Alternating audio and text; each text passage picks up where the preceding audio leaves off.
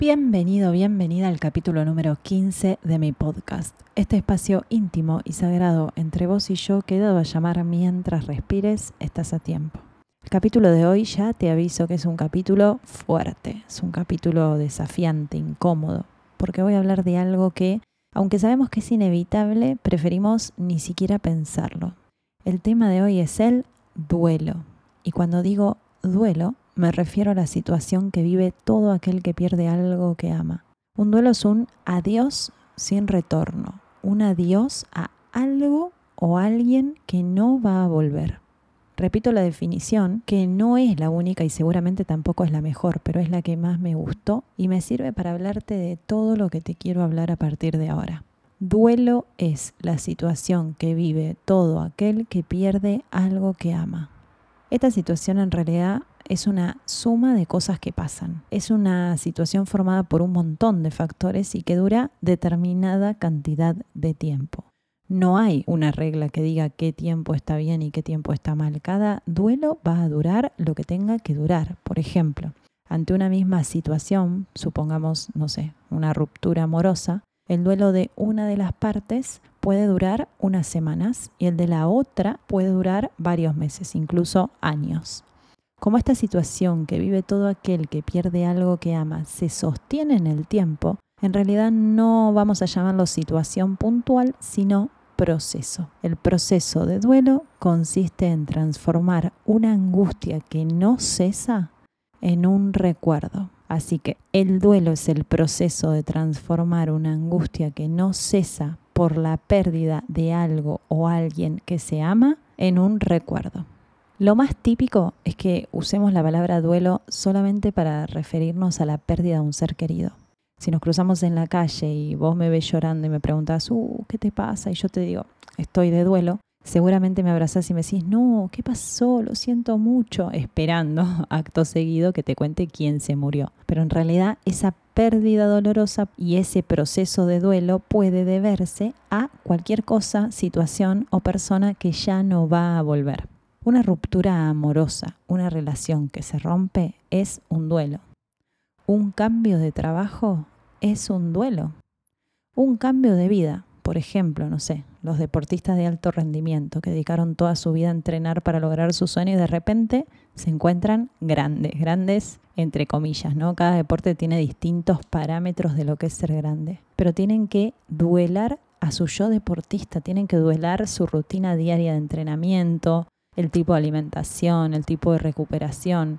Duelar que ese sueño que los llevó tan lejos y los hacía despertarse todos los días con ilusión, no va a estar más. Duelar que se les pasó la edad. Este es otro tipo de duelo. ¿Y a quién no le pasó? Bueno, a mí me pasó, así que voy a hablar por mí, pero estoy segura de que alguien más se va a sentir identificado o identificada. El día que en la caja del supermercado la chica que estaba adelante mío me dijo, ¿eso solo lleva? Sí, esto solo. Ah, bueno, pase, señora. Yo creo que en vez de decirle gracias, porque me había dejado pasar, tenía ganas de decirle, ¿cómo me dijiste? ¿A mí me estás hablando? Mírame bien, te parezco una señora la recon. y una serie de malas palabras que cruzaron muy rápido por mi mente. Pero ¿sabes qué hice? Le dije que no. Olvídate, pasa vos, yo espero. Inconscientemente era como decirle, no paso porque no soy una señora. Esta chica me dijo a la cara, tu juventud ha muerto y ya nunca volverá. Y aunque te creas de 20 para siempre, tenés cara de señora, postura de señora y bueno. Me costó unos minutos, varios minutos, la verdad, pero hice ese duelo al paso del tiempo y me preparé para la próxima vez que me dijeran, pase usted primero, señora. Sonreír y decir muchas gracias. Y empezar a disfrutar las ventajas de mi edad real y no luchar más con mi edad mental. Otro duelo puede ser a algo físico, como, no sé, una mamá después de parir. Hay mamás que se encariñan tanto con su panza que después del parto les cuesta mucho el duelo a tener a ese ser vivo en los brazos y no adentro de su propio cuerpo.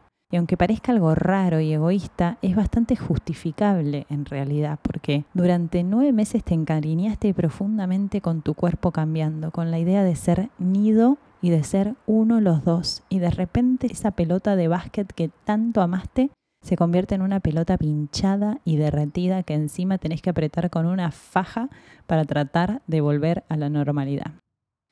Duelo a cosas materiales. Hay gente, por ejemplo, que acumula, acumula, acumula, no sé, ropa.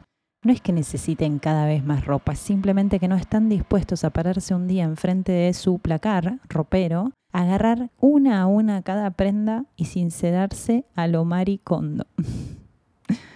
Otro duelo es el de migrar, por ejemplo, y es bastante profundo porque en realidad no es un solo duelo, es un conjunto de duelos. Quien deja su país está dejando su historia, sus familiares, sus amigos, la casa, el barrio y las calles que lo vieron crecer, la cultura, las costumbres. Son mil duelos juntos. De hecho, muchas personas al poquito tiempo de llegar al nuevo país de destino se enferman a veces es una gripe muy fuerte, a veces aparecen alergias nuevas y otras veces estas enfermedades son bastante más complicadas y dolorosas. Esto no es más que el cuerpo tratando de contener el dolor de esos mil duelos y respondiendo como puede. En este capítulo voy a hablar un poquito más puntualmente del duelo de un ser querido por dos razones. La primera es porque casi todos hemos perdido físicamente a alguien, de hecho, siempre llegan a mi podcast personas que pasaron o están pasando por un duelo, así que este capítulo va a ser un mimo para esas personas. Y la segunda razón es porque lo viví en primera persona y cuando estás en la mierda, una de las mejores cosas que te puede pasar es apoyarte en alguien que ya lo vivió y que salió adelante. Cuando la vida nos pone delante de un desafío tan difícil, es muy normal pensar que la vida nunca va a volver a ser la misma. Y es verdad, nunca va a volver a ser la misma vas a tener que aprender a vivir de una manera diferente, que puede ser todavía más bonita. Créeme y escúchame hasta el final, que te voy a contar cómo convertir la muerte en impulso vital, la desilusión en agradecimiento y cada día del resto de tu vida en un hermoso milagro. La pérdida de un ser querido es como una Mm, amputación emocional. Vos sos amputado emocionalmente de algo que amás y la sensación es tan fuerte que la mente para defenderse del dolor que te provoca esa pérdida te habita de lo perdido. Lo que ya no está más afuera te avasalla, pero desde adentro. ¿Cómo es esto? Bueno, viste cuando perdés a alguien que esos días no podés dejar de pensar en esa persona, se te aparece pero hasta en los sueños. Quizás cuando este ser querido, vamos a poner el ejemplo, un primo, no lo sé, cuando el, primo vivía solo lo veías en las navidades, pero su pérdida, para la que no estabas preparado, hace que tu primo te habite y que te acuerdes de cada Navidad, pero aún con más fuerza, de cada momento de la infancia que pasaron juntos, las vacaciones que fueron a la playa juntos, las veces que te lo cruzabas en los recreos del colegio cuando eran chicos, las anécdotas juntos que tendrán. Es por esta razón que se dice que cuando nos morimos somos todos buenos. Es porque la mente nos habita de esas pérdidas y lo hace de una manera reconfortante. Tu mente necesita calmar tu dolor y tu culpa por no haberlo visto más mientras vivía, por ejemplo. Y su único recurso, el único recurso que tiene la mente es llenarte de recuerdos lindos, amorosos, graciosos, recuerdos gratificantes. La mente no te trae las discusiones que tuviste con tu primo, sino las aventuras que viviste con él, los momentos donde fueron felices. Esa presencia de lo perdido puede ser tan fuerte que mucha gente, por ejemplo, escucha la voz de la persona que desapareció físicamente por la casa, o siente que lo tiene detrás, o lo ve pasar. Esto es lo que Gabriel Rolón, un psicólogo y escritor argentino, llama el fantasma de lo amado. Entre paréntesis, Gabriel Rolón tiene uno de sus libros que se llama El duelo, que te lo súper recomiendo aunque no lo haya podido leer. Hice lo imposible para tratar de conseguirlo antes de preparar este capítulo, pero acá, por lo menos a donde estoy yo, no llega. Este hombre, Gabriel Rolón, tiene una manera muy fácil y muy amena de comunicar que a mí realmente me encanta Así que bueno, si estás en esta etapa de duelo o conoces a alguien que lo esté, creo que ese libro puede ser un hermoso regalo al alma. Y no es publicidad, ¿eh? es un presentimiento nada más. Y bueno, acá cierro Bueno, antes de hablarte de Rolón, mientras te estaba hablando de, de la pérdida del primo, dejé caer en ese párrafo la palabra culpa. La culpa de no haber visto más a mi primo mientras vivía. Es casi ley que uno de los primeros sentimientos que aparece ante la pérdida de un ser querido es culpa. ¿Qué podría haber hecho para disfrutar más a esta persona? ¿Qué podría haber hecho para no quedarme con este gustito amargo de la última vez que nos vimos? ¿Qué podría haber hecho para que esto no sucediera? Ese fuertísimo, pero es más normal de lo que de lo que vos pensás. ¿Qué podría haber hecho para que esto no sucediera? ¿Qué podría haber hecho distinto? Yo sabía que tenía que ir a ese lugar, yo sabía que no se hacían los chequeos, tendría que haberla obligado, acompañado, yo sabía que tendría que haber. Bueno, nos llenamos de potenciales que lo único que intentan es cambiar una historia que ya no se puede cambiar. La muerte es inevitable e irreversible. Inevitable porque todos nos vamos a morir. No sabemos cómo ni cuándo, pero nos vamos a morir. Tenemos una sola oportunidad. Hay gente que vuelve de la muerte, gente que estuvo en coma y que se murió por unos segundos y volvió. Bueno, a mí me gusta pensar que esas personas sí tuvieron más de una oportunidad, pero solo esas personas. Inevitable, irreversible y te sumo impredecible. Hay veces que llega así, sin más. No importa si tenés 90 años o un mes de vida, llega sin aviso y te arrebata. Y hay otras veces que tenés una enfermedad y los médicos te dicen te quedan tres meses de vida, pero la palabra impredecible aplica también en estos casos, porque esos tres meses de vida se pueden convertir en tres años o en tres días. Yo creo que la muerte se debe morir de risa con estos cálculos humanos, pero también creo que este cachetazo de realidad de que te digan te quedan tres meses de vida es cruel, pero es preferible la crueldad a la esperanza. La esperanza es lo peor que le puede pasar a una persona porque cuando uno está esperanzado no hace el duelo. ¿Quién va a duelar algo que siente que no ha perdido o que va a regresar?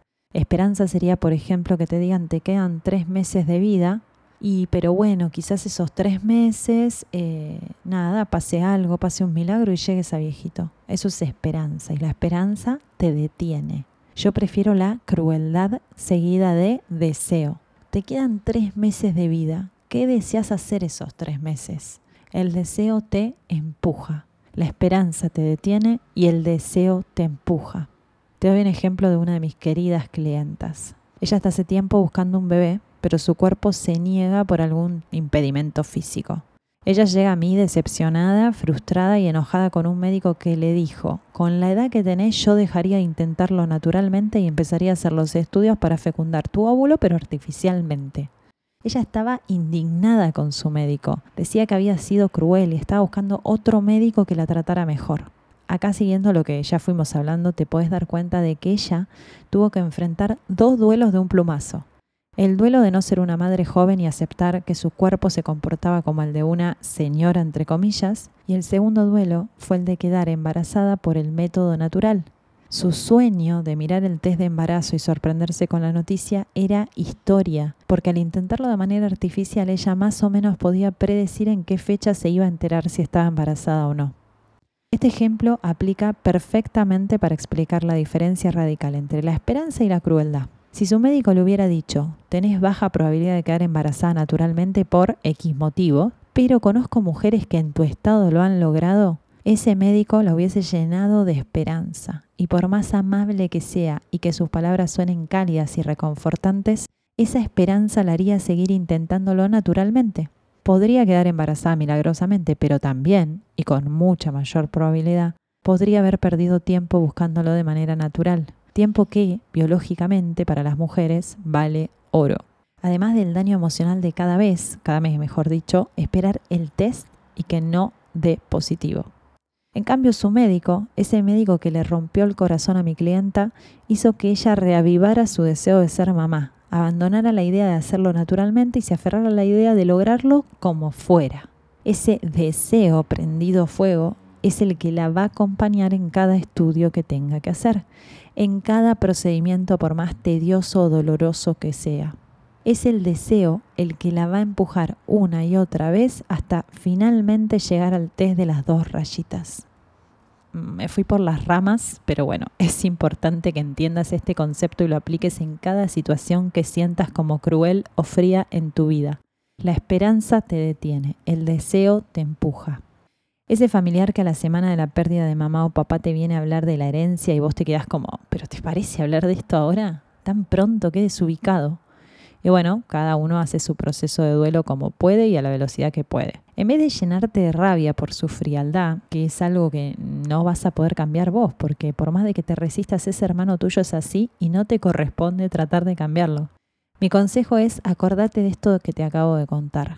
Su crueldad te va a ayudar de alguna manera a salir del estado de dolor profundo de la pérdida, ese baldazo de agua fría, aunque ahora no lo veas y obviamente no es la manera más amorosa, te va a ayudar a aceptar la realidad más rápido y empezar a salir del pozo oscuro y profundo de la pérdida de mamá o papá. Retomo. El primer sentimiento entonces, por excelencia, que aparece frente a la muerte física de un ser querido es el dolor. Me lo dejo para lo último porque tengo mucho que hablar sobre él. Inmediatamente después del dolor viene la culpa, que es de la que te acabo de hablar. Puede aparecer la negación o la incredulidad la rebeldía contra la realidad. Esto no me gusta, no puede ser así, tiene que haber otra forma, tiene que haber otra realidad. En mi caso particular, por si no escuchaste el capítulo número uno en donde cuento que quedé viuda a mis 31 años, mi duelo empezó poco antes de que mi marido se muriera. Mi duelo empezó casi un día antes y hoy a la distancia puedo decirte que es uno de los regalos más valiosos que me dio la vida. Él estaba ahí internado en esa sala que parecía una pecera porque no tenía defensas, con morfina hasta en las pestañas y perdiendo una batalla contra una bacteria de su estómago que había salido a su sangre, digamos, y estaba haciendo estragos. En mi mente, él iba a salir de esta también, ya había salido de muchas, entonces yo estaba muy esperanzada de que él iba a salir de esta también. Los médicos me decían que estaba complicado, que ya sus riñones estaban dejando de funcionar, pero no me decían claramente lo que me tenían que decir. Entonces yo me seguía aferrando a que una vez más iba a salir de esta. Hasta que una médica, que no sé el nombre, pero fue un ángel para mí, en el pasillo me dijo lo que yo no quería escuchar, lo que yo necesitaba entender finalmente. Ella entró a verlo, a controlarlo y poco más. Era una médica que yo no había visto nunca. Era la primera vez que en un año y dos meses entraba a su habitación, lo controlaba y se iba. Salió y yo como una fiera salí a interceptarla en el pasillo y le dije, ¿qué pasa? ¿Me puedes explicar? Está ahí vivo, respirando, hagan algo. Dejen de hacerse los boludos.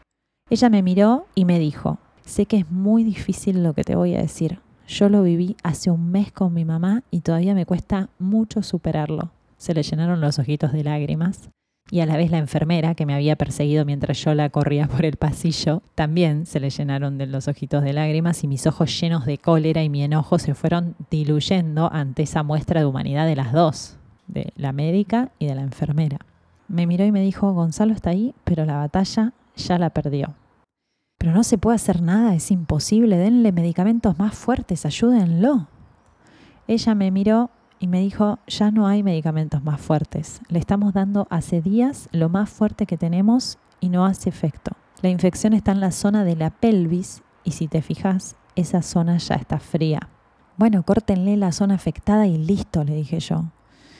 Me miró y me dijo, eso sería una mutilación. Habría que cortarlo de la cintura para abajo y además de que no resistiría la operación en el estado que está, igualmente te pregunto, ¿Vos querrías para él que se despierte y le falte la mitad del cuerpo? Y encima con la leucemia sin curar? Mi cuerpo solo dio un paso para atrás, pero mi alma se derrumbó, como si se hubiera despegado de mí.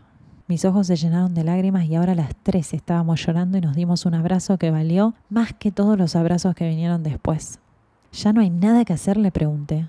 No, solo esperar. ¿Y cuánto hay que esperar?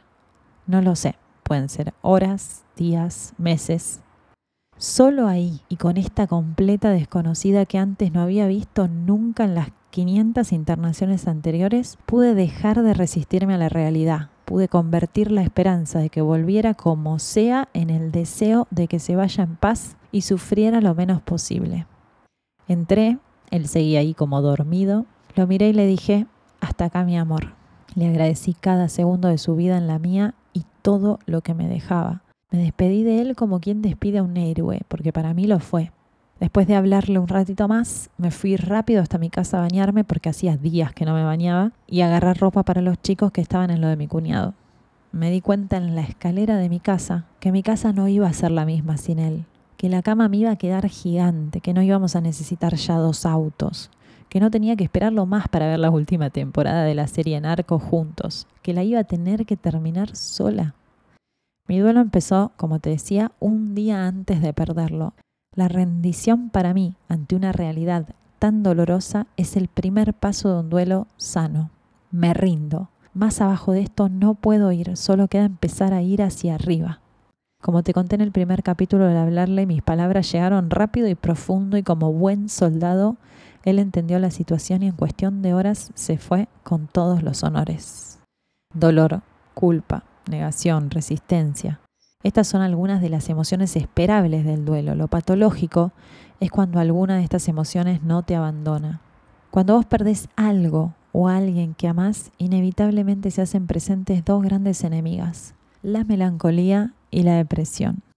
La definición de melancolía en Google dice, tristeza vaga, profunda, sosegada y permanente, nacida de causas físicas o morales que hace que quien la padece no encuentre gusto ni diversión en nada. La melancolía es una enfermedad tremenda, es una psicosis grave que te puede mantener por fuera de la vida para siempre.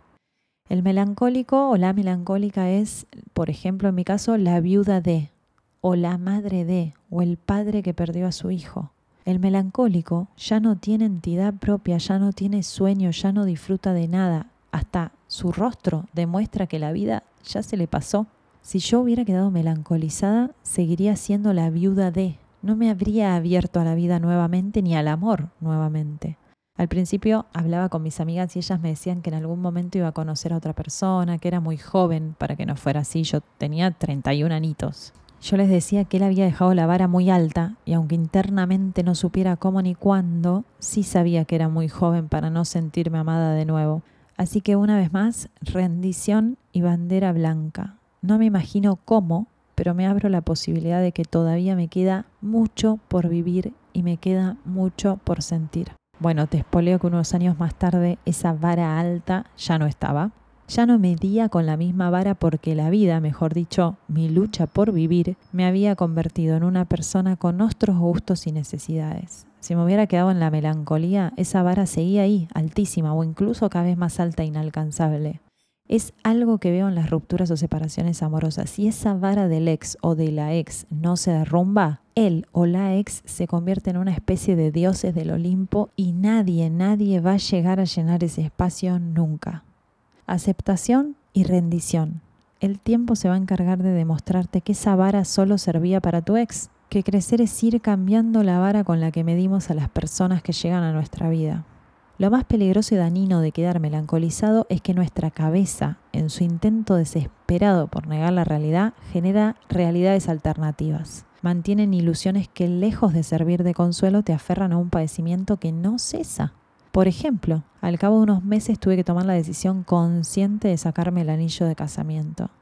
Mi familia y la de él tal vez recibieron este acto como, no sé, está disponible de nuevo, ya quiere conocer a alguien. Pero en realidad, en mi interior, fue una de las maneras de aceptar que mi estado civil ya no era casada, que ese anillo era un adorno y contrato social para demostrar que estaba casada, pero que yo ya no le pertenecía a nadie. Y lejos de pensar en lo que los otros veían en ese anillo, yo necesitaba sacármelo para aceptar, para reiniciarme. Si existiera un anillo de viuda, tal vez me lo habría puesto para creerme mi realidad también, pero no.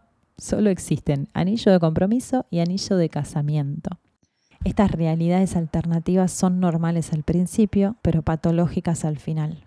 Si durante un tiempo pones los platos en la mesa y contás el de la persona que no está o, no sé, si durante un tiempo mantenés su placar intacto porque no estás preparado para ver su ropa aún, está bien, es normal, es parte del proceso. Pero si seguís poniendo su plato en la mesa o manteniendo sus cosas en el mismo lugar que esa persona las dejó, no sea cosa que vuelva después de bastante tiempo, es una psicosis grave que se llama melancolía y que es patológica, es declararse muerto y a la espera de algo que nunca va a suceder.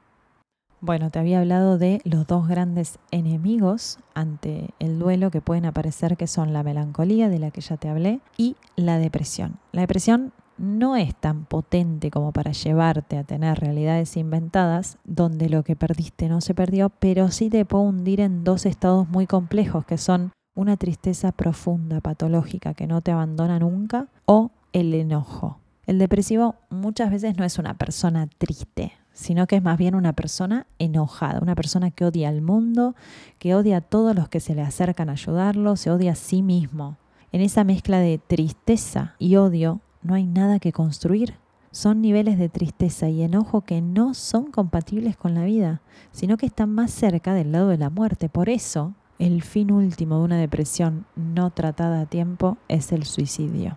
Es muy fuerte, lo sé, pero te estoy diciendo que si conoces a alguien que después de perder a un ser querido esté melancolizado o deprimido, puedes hacer algo para ayudarlo. No vos, no trates de hablar con esas personas porque tus palabras les rebotan. A esas personas no les entra ni una bala, necesitan medicación, necesitan un tratamiento médico. Si yo, coach, me topara con una persona en este estado, no le hablaría de creencias limitantes y cómo nuestra autoestima puede cambiar la realidad. Le sugeriría que vaya lo más pronto posible a un psiquiatra para que evalúe la gravedad de su situación y lo compense químicamente. El desequilibrio emocional ha sido tan fuerte en estas personas que sus glándulas no han sabido responder con las hormonas correspondientes y necesitan ayuda farmacológica y rápido.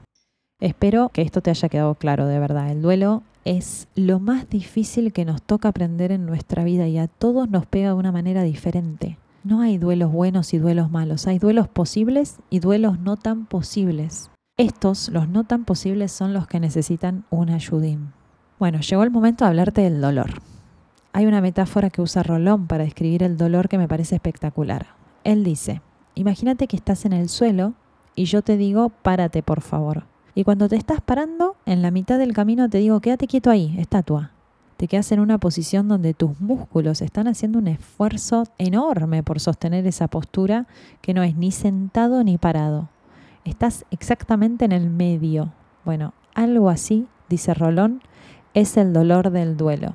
Es el esfuerzo sobrenatural que está haciendo tu cuerpo por lograr ponerse de pie, pero en este caso no es un dolor muscular o físico, sino que es el esfuerzo que hace nuestra psiquis por recuperarse después de haber perdido a ese ser humano que no estábamos preparados para perder. Cuando digo preparados, cabe aclarar que no existe preparación posible para la muerte, porque la vida misma no nos permite pensar en ella. Ahora, sí es verdad que la edad nos puede predisponer a imaginarnos que falta menos y cómo sería nuestra vida. ¿Qué quiero decir con esto? Y que es relativamente más fácil el proceso de duelo del abuelo de 92 años que del sobrino de 18, o en mi caso de mi marido de 36. Así todo, por más de que sepamos que al abuelo le falta poco, cuando el abuelo parte, duele. Hay una frase que dice que el dolor es inevitable, pero el sufrimiento es opcional. ¿Qué quiere decir esta frase exactamente? ¿Sufrimiento y dolor no son lo mismo? ¿No vienen juntos en el paquete del duelo? No, no vienen juntos. El dolor es una emoción que viene y se va, que a veces es agudo, es muy agudo, y otras veces es más suave, más tenue. El dolor a veces puede parecer eterno y hasta parece que nos vamos a morir de dolor, que es mortal, pero no lo es. De dolor no se muere, con dolor se vive. El dolor nos va a acompañar, pero cada tanto. Por ejemplo, en mi caso, con respecto a mis hijos, me dolió mucho, muchísimo que mis hijos lo hayan perdido tan pronto, que lo hayan podido disfrutar tan poquito tiempo, pero seguido de ese dolor vino mi esfuerzo por demostrarles que la vida sigue y que es perfecta con sus cosas buenas y sus cosas malas, que la muerte es parte de la vida y que su papá los amaba y que iba a estar siempre acompañándolos y sosteniéndolos desde donde estuviera creo que ya lo conté, pero todas las noches en mi cuarto, que era una especie de campamento, los tres dormíamos en mi cuarto, antes de dormirnos le hablábamos a papá. Le agradecíamos todas las cosas buenas que habíamos pasado ese día en particular, ese día puntual, y terminábamos la oración con la frase, queríamos decirte que nos estamos esforzando mucho por ser felices como vos querés. Este ejercicio de repetición les metió en el inconsciente, mejor dicho, nos metió en el inconsciente, que papá nos quiere felices y que lo mejor que podemos hacer por él es nuestro mayor esfuerzo por ser felices. ¿Qué pasa? Bueno, ese dolor inicial de la pérdida, que después se convirtió en pelea por ser felices, cada vez que mis hijos tenían un evento importante como, no sé, su entrega de diplomas por haber terminado la escuela primaria o haber salido campeones en su club de fútbol, lo que fuera, ese dolor me invadía, pero ya no era el mismo. ya no era agobiante ni frustrante. Es más, se parecía a una emoción de, de, plenitud. Eso que le pasa a muchas personas cuando después de haber perdido, no sé, a su mamá, a su papá o algún hermano, tienen un hijo. Y aunque sea el momento más feliz de su vida, por un momento llega ese pequeño dolor en forma de emoción. Me gusta pensar que estos dolores que vienen en momentos de plenitud, en momentos de emoción, en momentos que logramos algo grande y que nos gustaría que esa persona nos estuviese acompañando, son recuerdos en forma de agua. Y para no ahogarnos, a veces necesitamos sacarlos por los ojos. El dolor sostenido y duradero deja de ser dolor y toma otra forma. Cobra una identidad distinta que es el sufrimiento o padecimiento. Y de nuevo, melancolía o depresión. En el ejemplo de intentar pararse, el padecimiento o el sufrimiento es la persona que en vez de seguir haciendo fuerza para ponerse de pie, deja de hacer fuerza y vuelve al piso, a quedarse en el piso y a no volver a intentarlo. Por esto es tan importante el duelo, porque es el camino que realiza alguien que a los codazos intenta sacarse de encima la depresión y la melancolía. La palabra duelo paradójicamente tiene dos acepciones, dos significados distintos. Duelo como proceso emocional ante una pérdida, que es lo que te vengo explicando hasta ahora, y duelo de pelea, me bato a duelo. Duelo de batalla. La batalla, por ejemplo, entre mi deseo de que esa persona me mande un WhatsApp y la realidad, que es que nunca más voy a recibir un WhatsApp de esa persona. Pelean mi sensación de por qué a mí. Él no se merecía esto habiendo tanta mala persona en el mundo, justo a él le pasa? Con mi sensación de culpa, de tendría que haberle dicho lo importante que era para mí, tendría que haberle dicho más veces te quiero, te amo. Luchan mi sensación de la vida no va a tener ningún sentido sin él, con mi deseo de volver a tener una vida con proyectos y con futuro. Después de que un ser querido se muere, el mundo pasa a ser otro. Ya nada va a ser igual y mientras antes asumimos esto, más rápido estamos dispuestos a avanzar. El duelo en realidad no es que se muere el otro, sino que se muere una parte de vos, por eso duele tanto. Cuando perdemos a un ser querido, nosotros también nos morimos un poco. Lo difícil del duelo no es tanto permitir que el otro se vaya, sino permitir que cuando se vaya se lleve una parte de vos. Pero tenemos que aprender a dejarnos morir un poco para no morir del todo. Si no nos morimos un poco, entramos en la melancolía y eso es como morirnos del todo. Decía Borges que morir es haber vivido, pero vivir es haber muerto muchas veces. El duelo nos pone a prueba.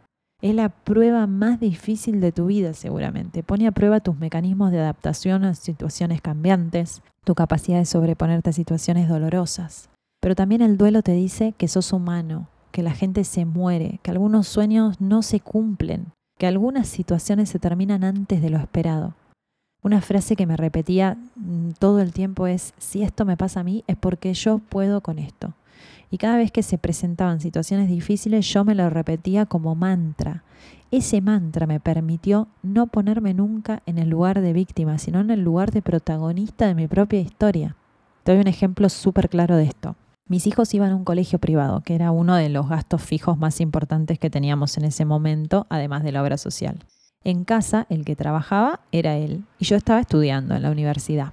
Los ahorros me alcanzaban más o menos, había calculado, para unos tres o cuatro meses de gastos fijos. Entonces una de las primeras cosas que hice, apenas quedé viuda, fue ir al colegio, explicar la situación y ver de qué manera me podían llegar a ayudar. En el colegio me citó la directora, que también era la dueña del colegio, y me dijo, mira, por octubre, noviembre y diciembre, que son los meses que faltan para terminar el año, te vamos a becar al 50% de tu segundo hijo. Pero durante el año que viene no te podemos hacer ningún descuento, así que fíjate qué vas a querer hacer. Si yo hubiera estado en el papel de víctima, me habría indignado de que no sea una beca completa o de que me dijera tan crudamente que si el año que viene no podía pagar a los dos, los cambiara de colegio. Pero yo era protagonista, así que agradecí el descuento y me dije a mí misma, ok, tenés unos meses para repuntar tu situación económica si querés que los pibes se queden en este colegio. Cuando no entras en el papel de víctima, te reís de situaciones como personas que se te dejan de acercar porque no saben cómo enfrentar la situación o qué decirte. Dejas de juzgar a los que desaparecen o corre en la mirada, porque no necesitas las palabras de consuelo de nadie. Estás siendo él o la protagonista de tu propio proceso de duelo. Y eso, mi querido amigo, mi querida amiga, es la manifestación más potente de la vida, porque estás luchando por no morirte con lo que perdiste. Bueno, hasta acá la explicación de lo que para mí es, y no me creas nada como digo siempre, el duelo.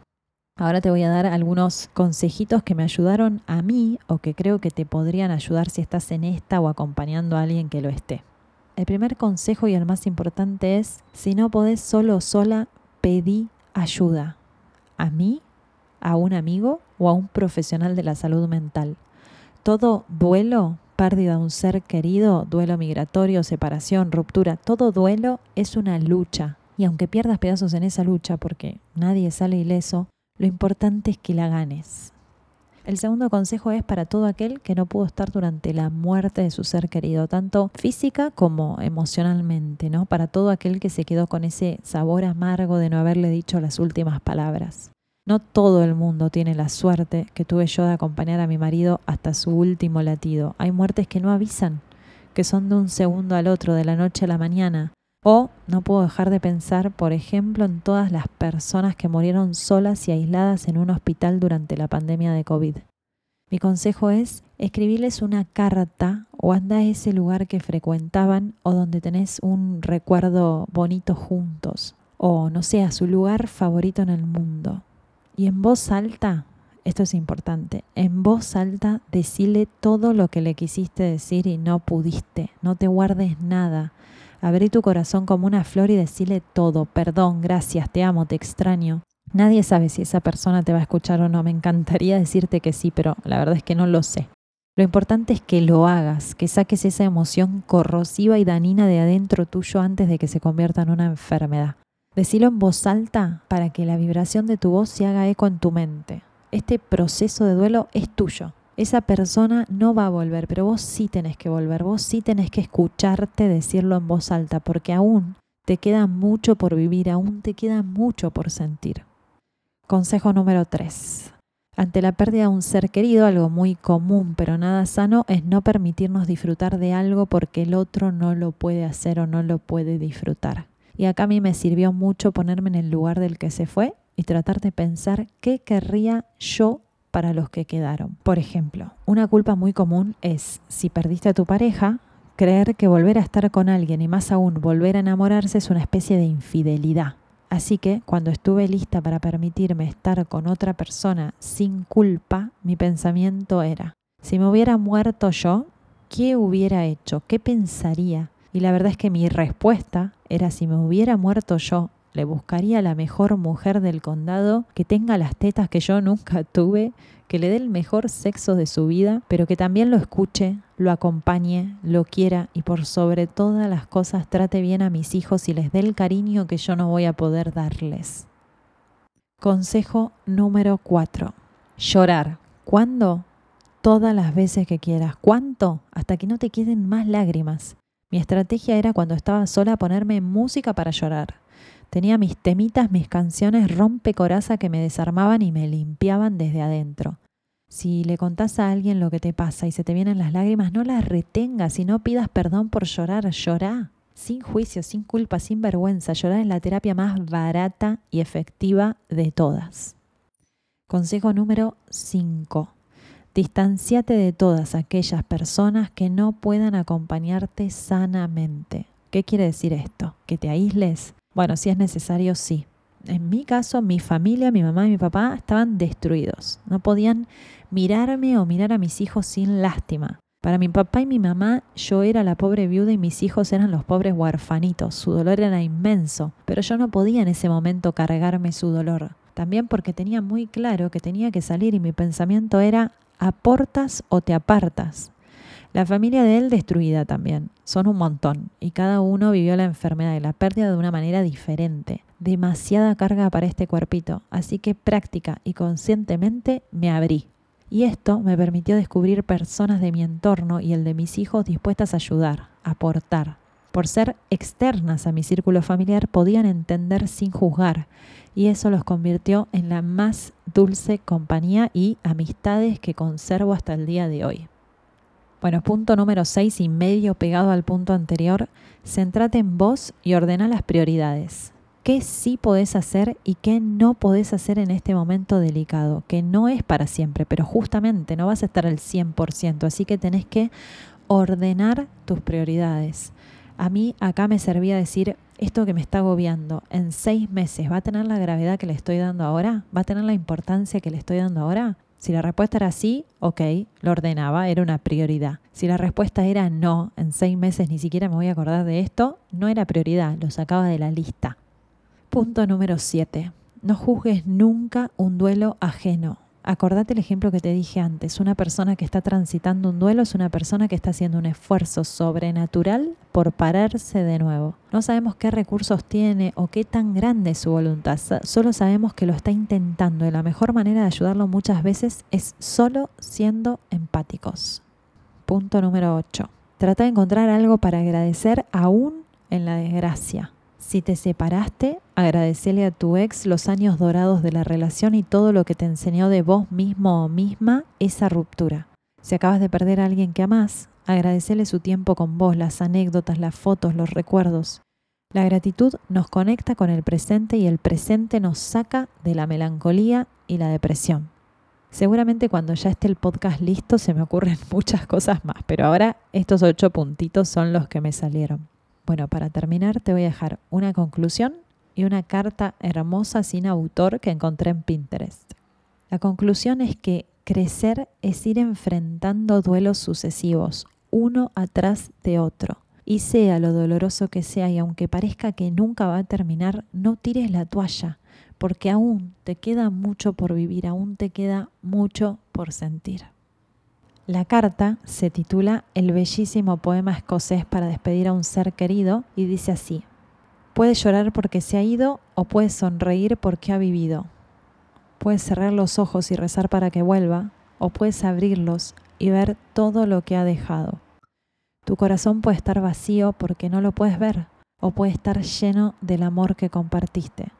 Puedes llorar, cerrar tu mente, sentir el vacío y dar la espalda o puedes hacer lo que a él le gustaría, sonreír, abrir los ojos, amar y seguir.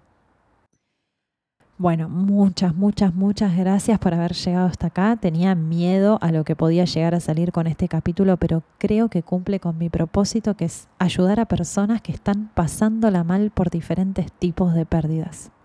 La muerte es el final de algo, es verdad, pero también es el principio de otra cosa y ese nuevo comienzo puede ser perfecto, aún en el dolor.